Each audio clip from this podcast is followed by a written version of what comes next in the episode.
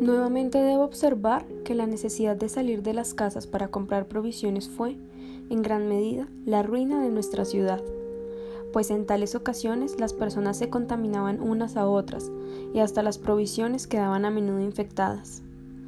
Tengo la certeza de que los carniceros de Whitechapel, donde se faneaba la mayor parte de la carne, fueron lamentablemente afectados, al menos hasta el punto de que muy pocos de sus comercios quedaron abiertos.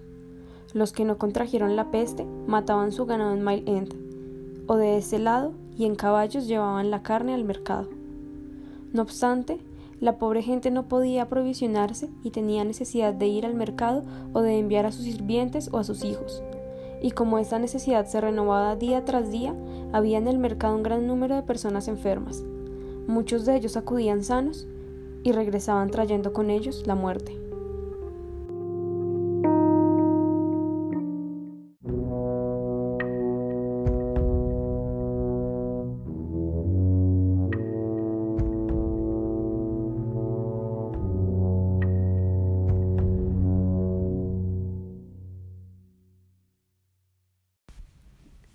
Capítulo 2. La ruina de la ciudad.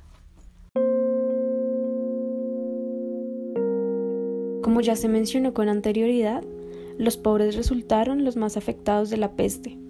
Esto fue debido, entre otras cosas, a que muchos de ellos quedaron sin trabajo producto del encierro provocado por la enfermedad. Esta clase social tuvo que emplearse en lo primero que se les ofreciera, así sus vidas corrieran el peligro de ser contagiados mandaderos, cuidadores, sepultadores, incluso se involucraban en la recogida de los cuerpos. O como lo dice Dafoe, de no haber habido un número tan grande de desventurados en busca de trabajo y pan, apremiados por la necesidad de emplearse en lo que fuera y resueltos a correr cualquier riesgo, nunca se habría podido contar con nadie. Hablando acerca de los encargados de recoger los cuerpos y llevarlos hasta el cementerio. Ahora bien, en la actualidad se puede ver que este tipo de cosas continúan pasando. Es decir, no hay quienes tengan que recoger cuerpos y llevarlos hasta las fosas comunes o cementerios, pero sí hay otro tipo de labores que hacen que las personas estén más expuestas a contraer el virus. Un claro ejemplo de esto podrían ser los domiciliarios o cualquier otro tipo de trabajador informal, los cuales podrían ser tomados como los mandaderos de la actualidad o todas estas profesiones que nombré hace un momento.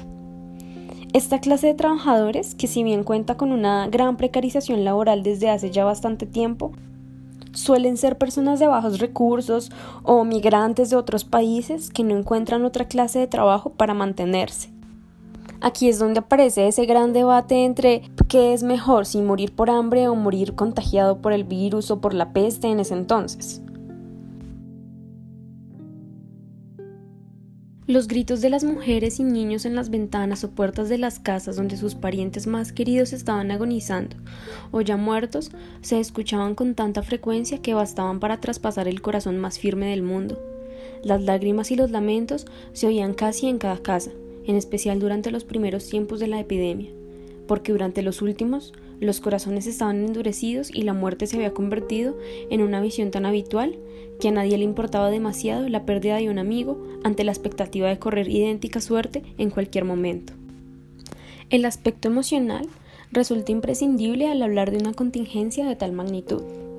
Dafoe menciona que algunas personas, desesperadas por el hambre, por la incertidumbre o incluso por los dolores que traía consigo la enfermedad, terminaban acabando con su vida, o también estaban aquellos que no poseían el valor para acabar con su propia vida y preferían acabar con las de sus seres más queridos y ponerle fin a su sufrimiento. La pena y la tristeza se veía reflejada en cada rostro de cada londinense. En la actualidad, tales hechos que podrían parecer de un cuento de terror se ven reflejados en la constante preocupación por el futuro que varia gente tiene. La ansiedad y demás trastornos o estados de la mente se han venido disparando en la mayor parte de la población. Las banderas rojas que se mencionaron en el capítulo anterior son solo una muestra de la desesperación que varia gente sostiene, de esa preocupación constante por el futuro, de no saber qué va a pasar, de no saber si vamos a comer hoy, de no saber si nos vamos a contagiar por ir a trabajar. La pena y la tristeza se ve reflejada en el rostro de varia gente.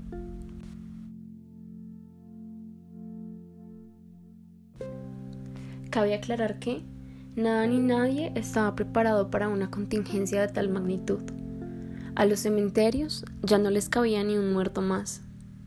Dafoe menciona que, durante el primer periodo de la epidemia, andaba libremente por las calles, cuidándome siempre de no correr grandes riesgos, salvo cuando se cavó la gran fosa en el cementerio de nuestra parroquia de Aldgate. Se trataba de una fosa terrible y no podía dominar mi curiosidad. La primera vez que la vi tenía unos 100 pies de largo, 15 o 16 de ancho y una profundidad de más o menos 9 pies. Pero más tarde se dijo que una de sus partes se había cavado hasta casi 20 pies de profundidad y que el agua impedía llegar más lejos. A pesar de que en este momento no se han acabado las tumbas para enterrar a los muertos, siento que resulta pertinente mencionar que así como en el Londres de aquella época nada ni nadie estaba preparado para la epidemia, en Colombia y en la mayor parte de países del mundo, nada ni nadie estaba preparado para la llegada del coronavirus.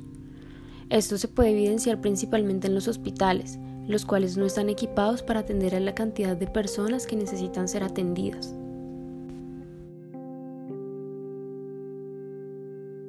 Otro tema que me gustaría traer a colación, a pesar de que ya se mencionó un poco en el capítulo anterior, es la difusión de noticias falsas y el manejo de las cifras por parte de los medios masivos de comunicación e incluso por parte del gobierno. Dafoe cuenta en su novela acerca de que la gente, en medio de su ignorancia, empezaba a tomar ciertos brebajes a fin de ser inmunes o incluso para curarse de la peste. Las noticias acerca de posibles vacunas o de posibles remedios para prevenir el COVID-19 son bastantes. Van desde los noticieros más reconocidos hasta las típicas cadenas de WhatsApp. La mayor parte de esta información suele ser falsa y lo único que logra es poner en riesgo vidas. Por esta razón, la reflexión acerca de la veracidad tanto de las noticias como de las cifras debe ocupar un papel muy importante en los debates que rondan por el momento.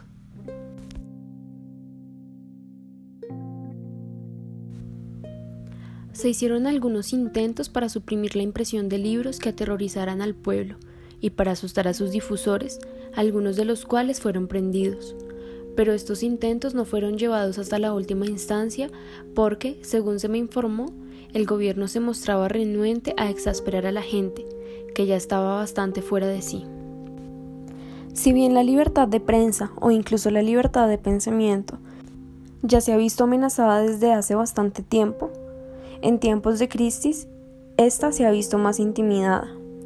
Los diferentes gobiernos, así como lo mencionaba Fo, con el fin de no exasperar, entre comillas, a la población, toman este tipo de medidas.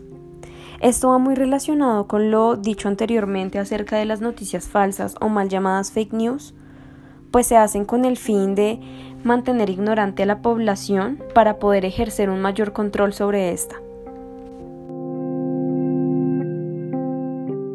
Diario del año del coronavirus.